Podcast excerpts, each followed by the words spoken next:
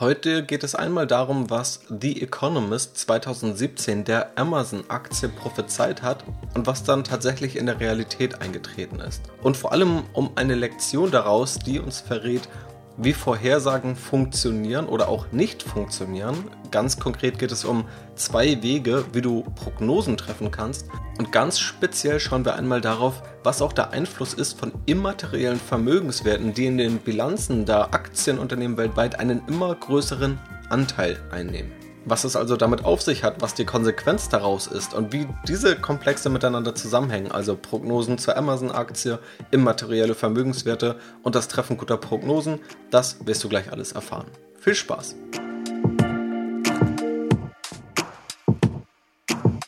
Ja, moin, ich bin Janis, der Host vom Aktienrebell Podcast und ich heiße dich natürlich herzlich zur heutigen Folge willkommen. Heute soll es im Kern um immaterielle Vermögenswerte oder immaterielle Vermögensgegenstände gehen, die in den Bilanzen der Unternehmen immer relevanter werden. Und dabei gibt es zwei wichtige Unterschiede von immateriellen Vermögenswerten gegenüber materiellen Vermögenswerten, die sie womöglich chancenorientierter, aber auch risikoreicher machen. Und das kann auch Auswirkungen auf Renditen von Aktien haben. Bevor wir aber mal darauf schauen, möchte ich mit einem Beispiel starten. Und übrigens, vieles davon, was ich jetzt erzählen werde oder worauf ich mich berufe, basiert auf einer Studie, einer Untersuchung von Morgan Stanley, die gerade erst im Juni 2021 veröffentlicht wurde. Und zwar erschien am 25. März 2017 in der renommierten Wirtschaftszeitung Economist in den USA der Titel Amazons Empire. Es ging also um Amazon, also den, den Versandhändler, hinter dem auch noch vieles mehr steckt als nur der Versandhandel. Und es ging auch um die Größe, die Amazon bis dahin erreicht hatte.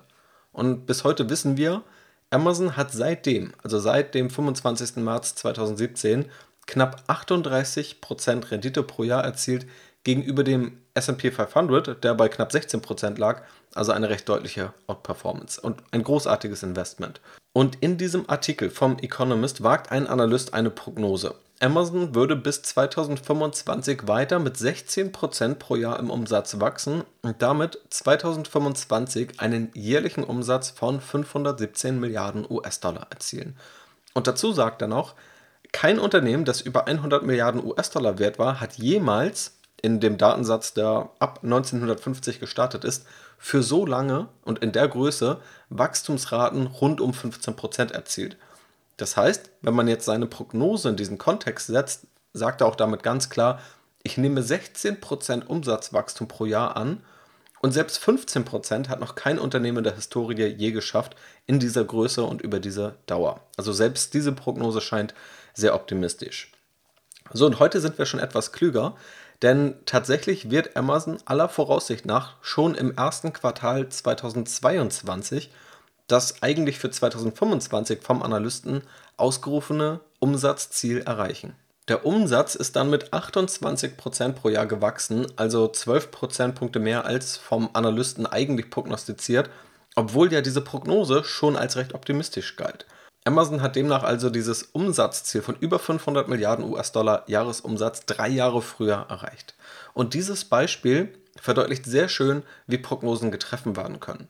Und es geht überhaupt nicht darum, im Nachhinein zu sagen, naja, es war doch offensichtlich, dass es zu vorsichtig geschätzt war. Das war es definitiv nicht. Das Wachstum von vielen großen Fangaktien hat die meisten Anleger tatsächlich überrascht. Es geht wirklich vielmehr um die Mechanismen, die hier genutzt werden oder teilweise eben auch nicht genutzt werden, um eine Prognose zu treffen. Und zwar gibt es hier zwei zentrale Wege, um eine Vorhersage zu machen. So zumindest die Herleitung der Autoren, die sich da auch wiederum auf andere Paper beziehen. Und das Spannende ist, dass man diese beiden Wege in vielen Bereichen wiederfindet, bei vielen Anlegern wiederfindet und da tatsächlich auch ja, sehr unterschiedliche Welten der Herangehensweise auch an die Geldanlage findet. Selbst Anleger, die sich selbst als passive Anleger bezeichnen würden, nutzen meist eine dieser Varianten, um eine Prognose zu treffen. Der Weg Nummer eins ist der Blick von innen oder auch das kausale Denken. Und im kausalen Denken versuchst du Informationen zu sammeln, die dir ein besseres Verständnis liefern. Du kombinierst sie mit deiner eigenen Meinung und deiner Erfahrung und überträgst diese dann in die Zukunft. Also als Beispiel, du schaust dir ein Geschäftsmodell und den Umsatz an, du projizierst diesen in die Zukunft und triffst Annahmen zu Gewinnmargen, Du machst dir Gedanken, wie die Märkte sich entwickeln, was gerade die Trends sind, schaust dir womöglich auch Expertenmeinungen an, bisherige Erfahrungswerte, Markttrends, den Burggraben des Unternehmens und makroökonomische Rahmenbedingungen wie das Zinsniveau. Das Ganze kann man natürlich unterschiedlich komplex machen, aber prinzipiell sind das erstmal die Mechanismen einer fundamentalen Aktienanalyse.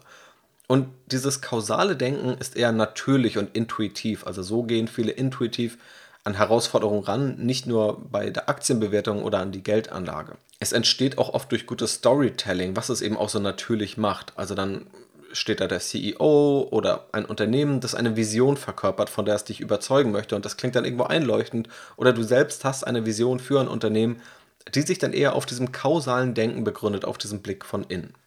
Noch besser wird das, glaube ich, auch klar, wenn man den anderen Weg versteht. Und der andere Weg, der zweite, ist eben der Blick von außen und eher das statistische Denken. Beim statistischen Denken schaust du von außen auf ein Unternehmen, du ignorierst dieses Storytelling und das drumherum, stattdessen suchst du nach statistischen Fakten, die dir Anhaltspunkte liefern. Du versuchst letztendlich, dieses Unternehmen nur als statistischen Punkt zu sehen und versuchst andere statistische Punkte irgendwo in deinem Datensatz zu finden, die ähnlich waren darauf basierend dann Wahrscheinlichkeiten auszurechnen. Also wo gab es schon mal in der Historie Unternehmen mit ähnlichen Kennzahlen und wir haben diese abgeschnitten? Was würden wir statistisch im Durchschnitt für ein Unternehmen erwarten, das aktuell solche Kennzahlen aufweist? Beispielsweise so ein Umsatzwachstum, so ein Bewertungsniveau etc.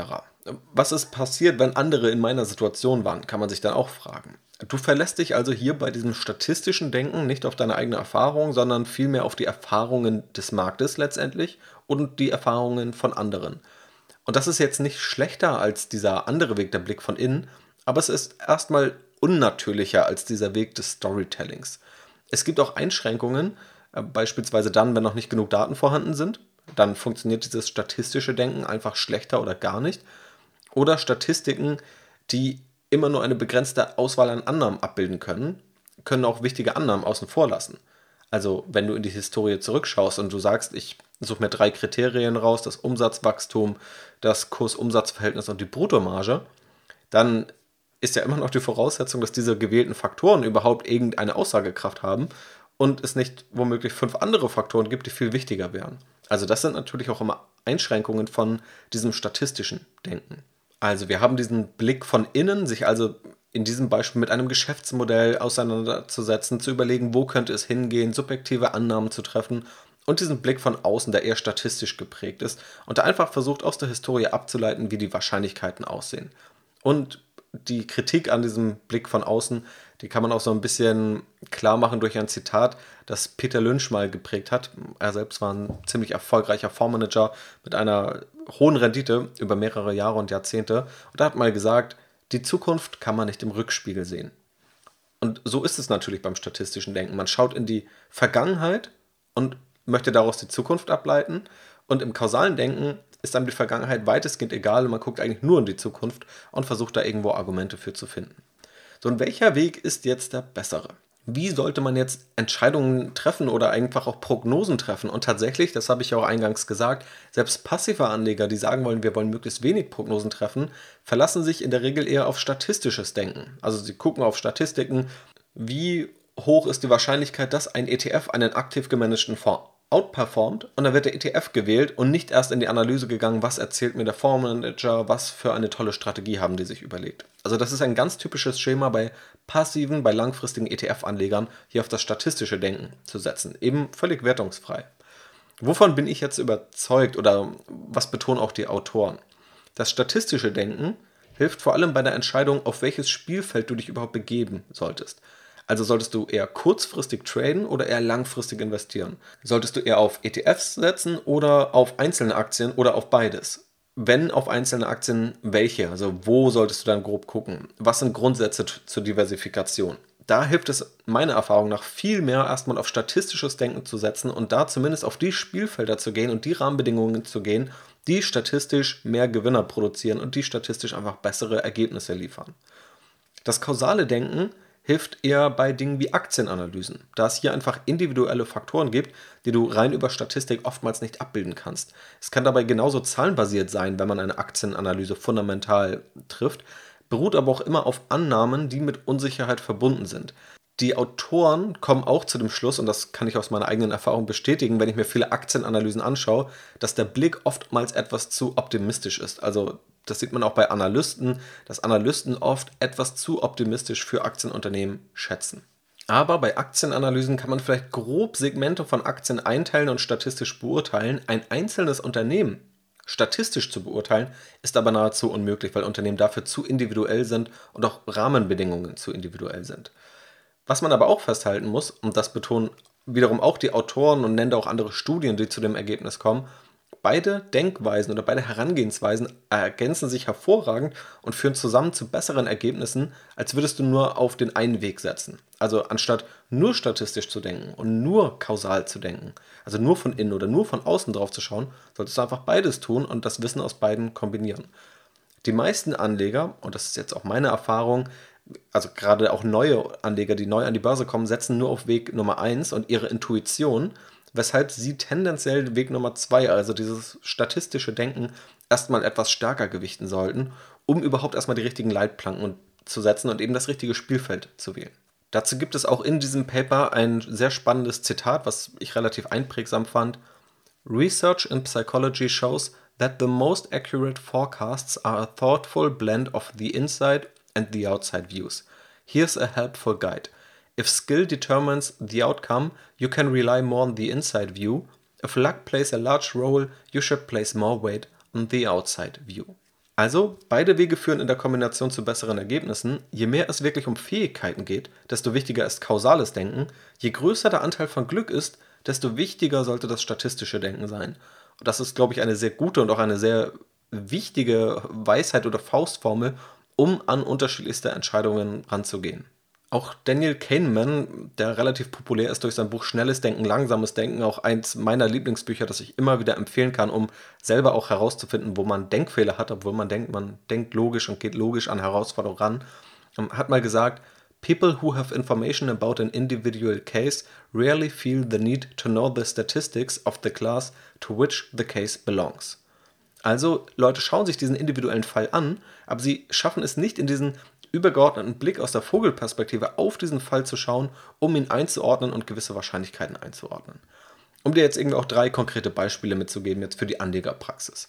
Also wer einen Geschäftsbericht liest, also diesen Blick von innen eingeht, der bekommt immer den Eindruck, vor einer guten Investition zu stehen. Die meisten Aktienunternehmen stellen sich eher zu positiv dar. Wer sich dann fragt, wie viele Aktienunternehmen statistisch überdurchschnittlich gut performen, der findet heraus, dass es nur etwa 20 bis 40 Prozent der Unternehmen sind.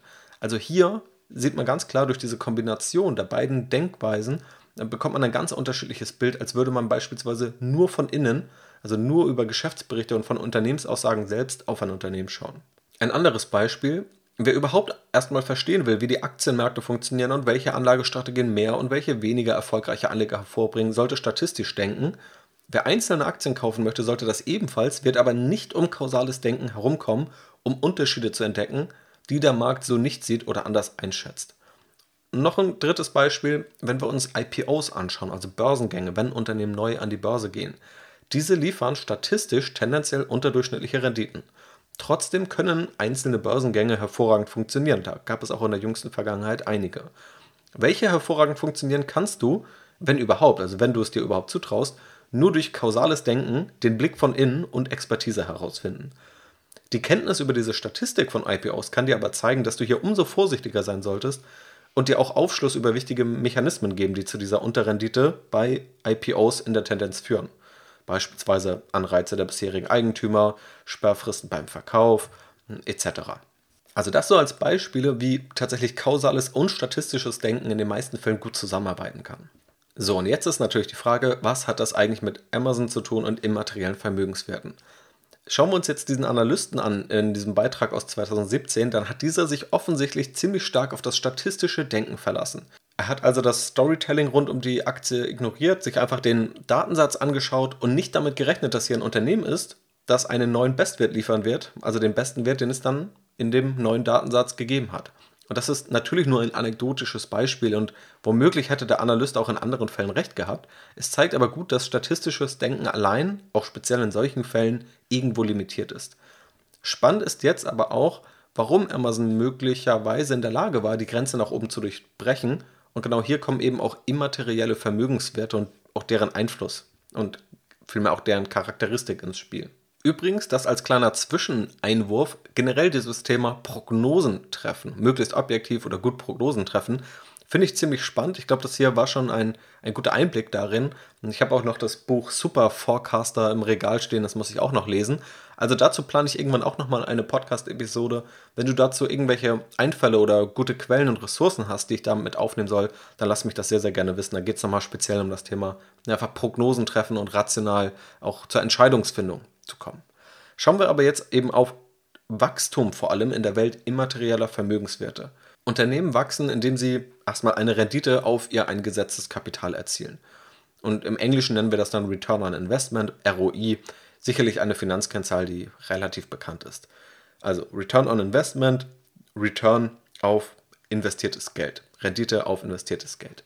Letztendlich steht also über dem Bruchstrich die Rendite, also der Gewinn, der das Produkt dann aus Umsatz und Gewinnmarge ist, und unter dem Bruchstrich das Investment, also einfach die Summe aus materiellen und immateriellen Vermögensgegenständen, in die das Geld des Unternehmens investiert ist. Schauen wir jetzt mal auf diese Investmentseite, also letztendlich auf die Bilanz des Unternehmens. Also worin steckt das Geld, das eigentlich dieses Unternehmen ausmacht? Wir haben zum einen materielle Vermögensgegenstände. Das sind erstmal Vermögenswerte, die sich anfassen lassen, also irgendwo physisch existieren und für die Umsatzerzielung genutzt werden. Dazu gehören dann beispielsweise Fabriken, Autos, Maschinen, Rohstoffe all sowas. Was sind jetzt aber immaterielle Vermögenswerte? Auch diese tragen zur Umsatzerzielung bei, existieren aber nicht physisch. Und dazu gehören beispielsweise Patente, wie für irgendwelche technischen Erfindungen, Technologien oder auch Medikamente. Dann gibt es auch Rezepte, also wie das für Coca-Cola ist letztendlich auch ein äh, Patent in dem Sinne. Oder auch für Software, also einfach Code. Ich kann Computercode auch nicht physisch anfassen, er existiert aber und kennzeichnet auch einige ziemlich wertvolle Unternehmen heutzutage. Also das sind Unterschiede zwischen materiellen und immateriellen Vermögenswerten. Ein Beispiel übrigens auch bei Investmentklassen ist einmal Gold und Bitcoin. Also beides wird ja auch irgendwo mal verglichen und manchmal wird Bitcoin auch als digitales Gold bezeichnet. Bitcoin ist ein immaterieller Vermögenswert, können wir nicht anfassen, existiert nur virtuell und Gold können wir anfassen, ist physisch existent. Und prinzipiell gibt es jetzt zwischen diesen beiden Arten von Vermögenswerten Unterschiede. Also beispielsweise sind materielle Vermögensgegenstände schwerer mit anderen teilbar, also mit anderen Unternehmen teilbar. Immaterielle sind es aber in der Regel sehr gut. Also die Kapazitäten einer Fabrik kann nur ein Unternehmen zur Zeit nutzen oder man kann die Kapazitäten irgendwo teilen, aber dann kann man selber weniger produzieren. Also die Gesamtsumme der Produktion einer Fabrik ist relativ stark limitiert. Wenn wir jetzt auf ein Patent schauen, oder auf eine Software, dann kann das beliebig viel genutzt werden, auch von anderen. Also wenn Coca-Cola jetzt das Patent freigibt, dann kann Coca-Cola dadurch immer noch genauso viel produzieren.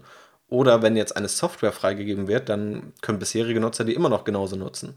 Also immaterielle Vermögenswerte können sehr gut und sehr stark und sehr schnell geteilt werden, materielle eher nicht. Und das führt jetzt zu zwei ziemlich spannenden Charakteristiken, die immaterielle Vermögensgegenstände in Bezug auf das Wachstum von Unternehmen haben. Und wir erinnern uns, in diesem Amazon-Beispiel ging es ja vor allem auch um eine Wachstumsprognose, die positiv überrascht hat. Die erste Charakteristik sind eben Skaleneffekte, im Englischen auch als Economies of Scale bezeichnet.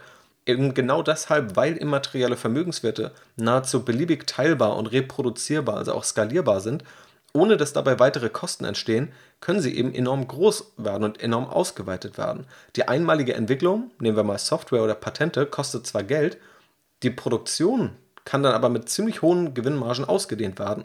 Und das sind die guten Neuigkeiten auch bei immateriellen Vermögenswerten. Nehmen wir mal im Softwarebeispiel einfach ein Smartphone-Betriebssystem, also Android oder iOS. Wenn dieses Betriebssystem einmal entwickelt ist, dann ist es kostenseitig ziemlich egal, ob es auf einer Million oder auf 100 Millionen Smartphones installiert wird. Das heißt, diese Ausbreitung, die kann quasi zum Nulltarif passieren und wenn ein Betriebssystem verkauft werden würde, dann würde es einfach nur eine riesige Gewinnmarge sein. Das gibt es ja auch in anderen Bereichen, wo Software produziert wird, beispielsweise Facebook letztendlich auch eine Plattform, die einmal entwickelt wurde, natürlich immer noch weiterentwickelt wurde, aber letztendlich stand da einmal dieser grundlegende Code und jeder zusätzliche Nutzer kann ohne wirklich große Kosten auf die Plattform kommen. Und die zweite Charakteristik ist die Obsoleszenz oder hier im Englischen Sunkenness. Ja, beides jetzt eher sperrige Wörter. Aber was dahinter steckt, der Wert von immateriellen Vermögenswerten kann ziemlich stark fallen, wenn es eine neue oder eine bessere Version gibt, die die alte Version überflüssig macht. Also wenn es eine bessere Software oder ein effizienteres Medikament gibt, dann kann der Wert der alten Software oder des alten Patents schnell gegen Null fallen. Und das ist eben auch bezogen auf immaterielle Vermögenswerte das Risiko oder auch die schlechte Nachricht. Nehmen wir auch mal hier das Beispiel. Wir haben jetzt ein Betriebssystem wie Android und dann kommt ein Betriebssystem-Upgrade. Würde man jetzt die alte Version verkaufen wollen, wäre der Wert natürlich dramatisch gefallen, weil es einfach schon eine bessere Version am Markt gibt. Oder wenn wir sagen, es gibt ein Coca-Cola-Rezept und jetzt kommt ein viel besseres Rezept auf den Markt. Warum sollte man dann noch das alte benutzen? Das sind also Beispiele, warum eben alte Versionen oder zumindest immaterielle Vermögenswerte, wenn sie überholt sind, wenn sie alt sind, auch rapide im Wert fallen können. Und wenn wir jetzt diese beiden Charakteristiken zusammennehmen, also Skaleneffekte und diese Obsoleszenz, dann zeigt sich, welchen Einfluss auch die Verteilung der Vermögenswerte, also wie viele materielle oder wie viele immaterielle Vermögenswerte ein Unternehmen hat, was das für Auswirkungen mit sich bringen kann. Unternehmen, die dann mehr auf immaterielle Vermögenswerte setzen, die können viel schneller skalieren, können sich viel schneller vergrößern und wachsen. Auf der anderen Seite können sie auch deutlich schneller fallen und im Wert auch verlieren, wenn ein Konkurrent sie überholt, da es keine materiellen Vermögenswerte gibt, die noch zu ihrem Wert verkauft werden können. Bestehende Software oder bestehende Patente sind dann relativ schnell auch wertlos. Und da der Anteil immaterieller Vermögenswerte in den Bilanzen aktuell und über die letzten Jahre zunimmt, gehen auch die Autoren hier von Morgan Stanley davon aus, dass die Gewinnerunternehmen höhere Wachstumsraten erzielen und auch halten werden, als wir es in der langfristigen Vergangenheit gesehen haben. Also würde man nun nur statistisch auf Daten schauen, würde man vermutlich niedrigere Wachstumsraten erwarten, als man in der Praxis erwarten kann, wenn man eben dieses eher kausale Wissen aus diesen immateriellen Vermögenswerten mit einfließen lässt. Und letztendlich ist es jetzt eine Theorie oder vielmehr eine Hypothese, die die Autoren dann aber auch getestet haben. Also ganz konkret haben sie zwei Hypothesen aufgestellt. Und zwar zum einen, Unternehmen, die auf immateriellen Vermögenswerten beruhen, können schneller wachsen als Unternehmen in der Vergangenheit. Und zum anderen, die Streuung in den Wachstumsraten von solchen Unternehmen sollte größer sein, um eben diesem ja, Aspekt des höheren Risikos irgendwo Rechnung zu tragen. Also positiv gesehen sollten die Unternehmen, die gewinnen, die zu den Gewinnern gehören werden, besser abschneiden als die Gewinner der Vergangenheit, also noch stärker gewinnen. Das können wir vielleicht auch sehen an den Unternehmen, die heute am größten und am wertvollsten sind. Die waren vor fünf Jahren die Gewinner und haben dann nochmal zugelegt. Und das erzeugt dann erstmal Chancen, falls man diese Gewinner findet. Auf der anderen Seite werden aber die Unternehmen, die ihre, ihre führende Position verlieren, umso stärker fallen, was dann die andere Seite der Medaille ist von immateriellen Vermögenswerten. Die Autoren haben sich jetzt also auch Daten dazu angeschaut, um die beiden Hypothesen zu testen. Und die Daten liefern jetzt natürlich eher das statistische Denken, das das kausale Denken zu den Charakteristiken von immateriellen Vermögenswerten dann ergänzt.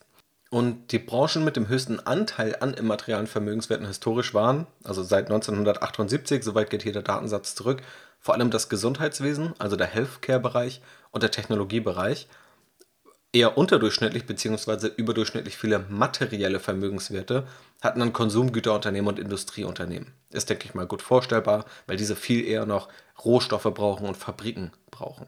Und tatsächlich zeigt sich hier in dieser Untersuchung, je höher der Anteil an immateriellen Vermögenswerten, zumindest auf Branchenebene, desto mehr Wachstum haben Unternehmen über die unterschiedlichen Zeiträume von einem Zeitraum bis zu zehn Jahreszeiträumen erreicht. Also Hypothese 1 scheint sich tatsächlich tendenziell zu bestätigen, durchschnittliche Wachstumsraten sind dort höher, wo immaterielle Vermögenswerte dominieren. Und Hypothese 2 ist auch zumindest über den mittel- und langfristigen Blick eher bestätigt, Je höher die Anteiligkeit hier ist bei den immateriellen Vermögenswerten, desto stärker schwanken Aktienunternehmen aber auch im Wert. Also wir sehen hier auch einen Zusammenhang, den man wiederum schon immer kennt, seit es Finanzmärkte gibt. Rendite und Risiko hängen irgendwo zusammen. Mit mehr Risiko kann, zumindest beim klugen Eingehen von Risiko, auch mehr Rendite entstehen. Und es wird zumindest ganz schwer, überhaupt Rendite zu erreichen, wenn man kein Risiko eingehen möchte.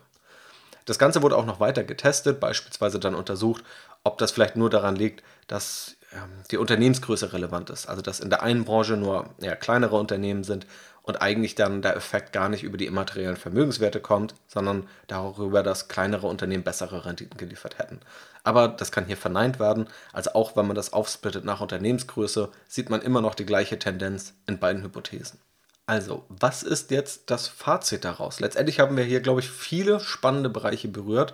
Einmal dieses Thema Prognosen zu treffen, dann speziell irgendwie mit dieser Amazon-Aktie und über welche beiden Wege man vorgehen kann, was immaterielle Vermögenswerte sind und was da tatsächlich die Charakteristiken sind, die diese mit sich bringen und dass diese relevanter werden in den Bilanzen. Gerade deshalb ist es natürlich auch interessant, diese immateriellen Vermögenswerte zu verstehen. Und es gibt dann auch Themen wie den Goodwill beispielsweise. Also wenn ein Unternehmen gekauft wird und ein Unternehmen basiert fast nur auf immateriellen Vermögenswerten, dann tun sich die Buchhalter relativ schwer damit und da wird oft ein Goodwill in eine Bilanz geschrieben, der letztendlich sagt, okay, hier werden immaterielle Vermögenswerte gekauft, ähm, wir glauben mal, dass das Unternehmen so viel wert ist, aber wenn sich dann herausstellt, dass ein Patent an Wert verliert oder irgendetwas anderes, eine Marke beispielsweise, dann kann dieser Goodwill auch ziemlich stark, ziemlich massiv abgeschrieben werden und deutlich stärker, als es bei Maschinen oder Immobilien der Fall ist. Aber das sind dann nochmal vertiefende Themen. Was wir festhalten müssen. Immaterielle Vermögensgegenstände werden immer wichtiger. Unternehmen investieren auch stärker in diese als noch in den letzten Jahrzehnten. Und gleichzeitig sind diese immateriellen Werte intuitiv etwas weniger greifbar als materielle Vermögensgegenstände, die wir ja tagtäglich auch sehen können. Vielleicht nicht tagtäglich, aber wir können sie sehen und wir können sie auch anfassen. Wir können uns Fabriken vorstellen, wir können uns Maschinen vorstellen.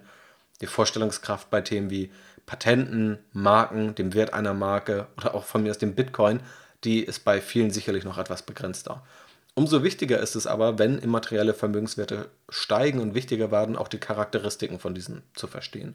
Und zwei davon sind eben stärkere Skaleneffekte, aber auch eine stärker drohende Obsoleszenz, also eine Überflüssigkeit von veralteten Patenten oder von veralteter Software. Also Unternehmen mit einem hohen Anteil an immateriellen Vermögenswerten können schneller und beständiger wachsen und durch Skaleneffekte enorm groß werden und auch noch stärker wachsen, selbst wenn sie schon groß geworden sind, aber leiden eben auch noch stärker, wenn sie nicht zu den führenden Unternehmen gehören, weil es dann womöglich bedeuten kann, dass ihr immaterieller Vermögenswert eigentlich wertlos ist, wenn es eben eine bessere Alternative gibt. Das ist auch der Grund, wenn man mal makroökonomisch, also wirklich aus der Vogelperspektive auf die Märkte schaut und man sich diese ganze digitale Welt anschaut, dass es dort verstärkt Winner-Takes-it-all-Märkte gibt. Also beispielsweise in der Online-Suche. Da haben wir einen Winner-Takes-it-all-Markt. Google hat diesen Markt quasi zu wahrscheinlich 97% oder 99% gewonnen. Oder wenn wir auf Online-Videoportale schauen, dann denkst du vermutlich sofort an YouTube. Also das sind schon monopolähnliche Märkte, Winner-Takes-it-all-Märkte, wo der Gewinner den ganzen Markt bekommen hat. Und in dieser physischen Welt, da ist es deutlich seltener, dass man Märkte hat, wo nur ein Anbieter existiert. Das kann manchmal sein, wenn es staatliche Anbieter sind, also staatliche Monopole. Aber sonst hat man in vielen physischen Märkten eher viele Anbieter. Beispielsweise, wenn du an Airlines denkst. Ja, da gibt es ja unterschiedlichste Fluggesellschaften, mit denen man fliegen kann. Und Automobilhersteller. Viele unterschiedliche Marken. Und auch das ist dann ein Unterschied, der das, glaube ich, gut verdeutlicht. Auch am Amazon-Beispiel, das wir ganz am Anfang hatten, haben wir auch gesehen, dass statistisches Denken allein oft nicht die ganze Wahrheit erzählt. Folgendes Zitat, das zumindest Mark Twain zugeschrieben wird. Wahrscheinlich war es nicht von ihm, das äh, habe ich in der Recherche nicht ganz validieren können, aber oftmals findet man es zumindest im Zusammenhang mit ihm. Das verdeutlicht den Nutzen, aber auch die Grenzen des rein statistischen Blicks. Und zwar lautet das Zitat, Geschichte wiederholt sich nicht, aber sie reimt sich. Ja, also man kann nicht alles aus der Geschichte lesen, es wiederholt sich nicht eins zu eins, aber es gibt zumindest grobe Tendenzen, die man irgendwo erkennen kann. Und auch die Autoren dieser Morgan Stanley Studie, die haben noch zwei abschließende Lektionen für Investoren parat. Zum einen das Bewusstsein zu haben, dass sich Wahrscheinlichkeiten in den Statistiken durch zunehmende immaterielle Vermögenswerte verändern können und zum anderen, dass sich für gute Anleger, also Anleger, die der Meinung sind, sie haben bestimmte Fähigkeiten, auch mehr Chancen für attraktive Renditen bieten oder auch bieten werden.